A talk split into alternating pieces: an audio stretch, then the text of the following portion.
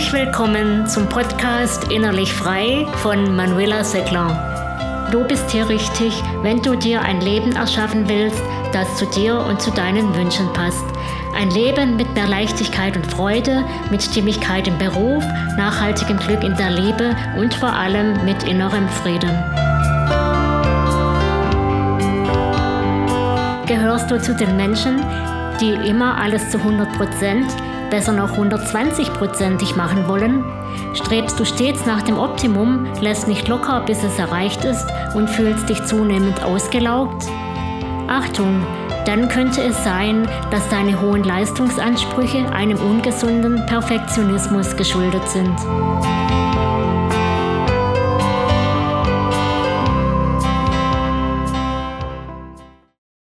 Versteh mich nicht falsch, ist es nichts Schlechtes daran, hohe Ansprüche an sich und seine Leistungen zu stellen. Ohne diesen Ehrgeiz wären etwa wichtige Erfindungen nie gemacht worden. Wichtig zu verstehen ist also, dass es in diesem Beitrag nicht darum geht, den eigenen Aufgaben oder dem, was man leisten will, eher lax und extrem locker gegenüberzustehen oder zu denken, es sei ungesund, sich auch mal anzustrengen oder unnötig seine Sache gut zu machen. Leider denkt so mancher Perfektionist, dass dies die Alternative dazu sei, perfekt sein zu wollen. Doch dem ist nicht so. Gewissenhaftigkeit und Leistungsanspruch sind wichtig und wertvoll.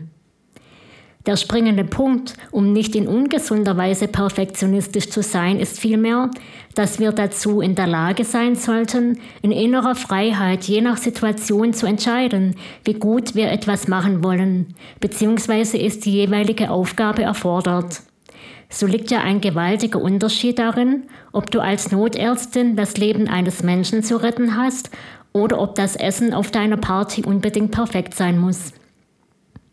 Es ist hier also wichtig, zum einen situationsadäquat zu entscheiden, wie viel Perfektion bei einer bestimmten Aufgabe nötig ist und zum anderen, und das ist in diesem Beitrag das noch wichtigere Thema, sich innerlich von ungesunden Perfektionsansprüchen zu lösen und nicht etwa zu denken, wenn ich etwas nicht perfekt hinbekomme, mache ich es lieber gar nicht oder sogar die Einstellung zu haben, es gibt nur Perfektion oder Versagen. Denn wozu führt eine solche Alles- oder Nichts-Denke? Zu mehr erfolgreichen Projekten? Eher nicht. Und was ist, wenn ich etwas Neues ausprobieren will? Starte ich dann auch erst, wenn ich es perfekt beherrsche? Wie gesagt, es spricht ja gar nichts gegen hohe Ansprüche. Vielfach führen sie zu überdurchschnittlichen Leistungen, was prinzipiell etwas sehr Schönes ist. Doch damit dies gesund und konstruktiv bleibt, gehört zu hohen Ansprüchen auch die Fähigkeit, Fehler auf dem Weg zu akzeptieren oder je nachdem, um was es sich handelt, auch ein Ergebnis, das nicht einem Anspruch vollkommener Makellosigkeit genügt. Sonst kommt ein solches vielleicht nie oder viel zu spät zustande. Mal ganz abgesehen von dem ganzen Stress, den man sich und je nachdem auch andere aussetzt, wenn man stets Perfektion erwartet.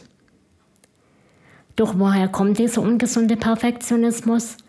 Also der innere Druck, dass nur perfekt gut genug ist, einschließlich der damit verbundenen, mitunter quälenden Angst, den eigenen oder den Ansprüchen anderer nicht zu genügen? Manchmal hat es damit zu tun, dass wir in unserem bisherigen Leben die Erfahrung gemacht haben, dass wir nur dann wertgeschätzt werden, wenn wir perfekt sind. Wir wollen dann also durch Perfektion Ablehnung vermeiden.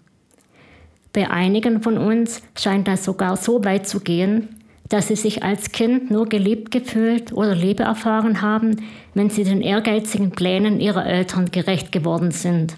Zum Beispiel in Form von herausragenden Schulnoten. Doch sind diese und andere Vorgeschichten kein Grund zu sagen, wenn mir dies oder jenes widerfahren ist, bin ich halt so geworden und jetzt kann ich nicht mehr anders.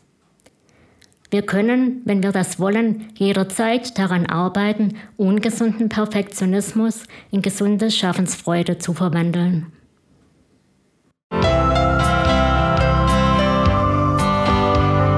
Ich hoffe, dass du etwas für dich mitnehmen konntest. Abonniere den Podcast, um über weitere Episoden informiert zu werden. Bis bald, deine Manuela Seckler.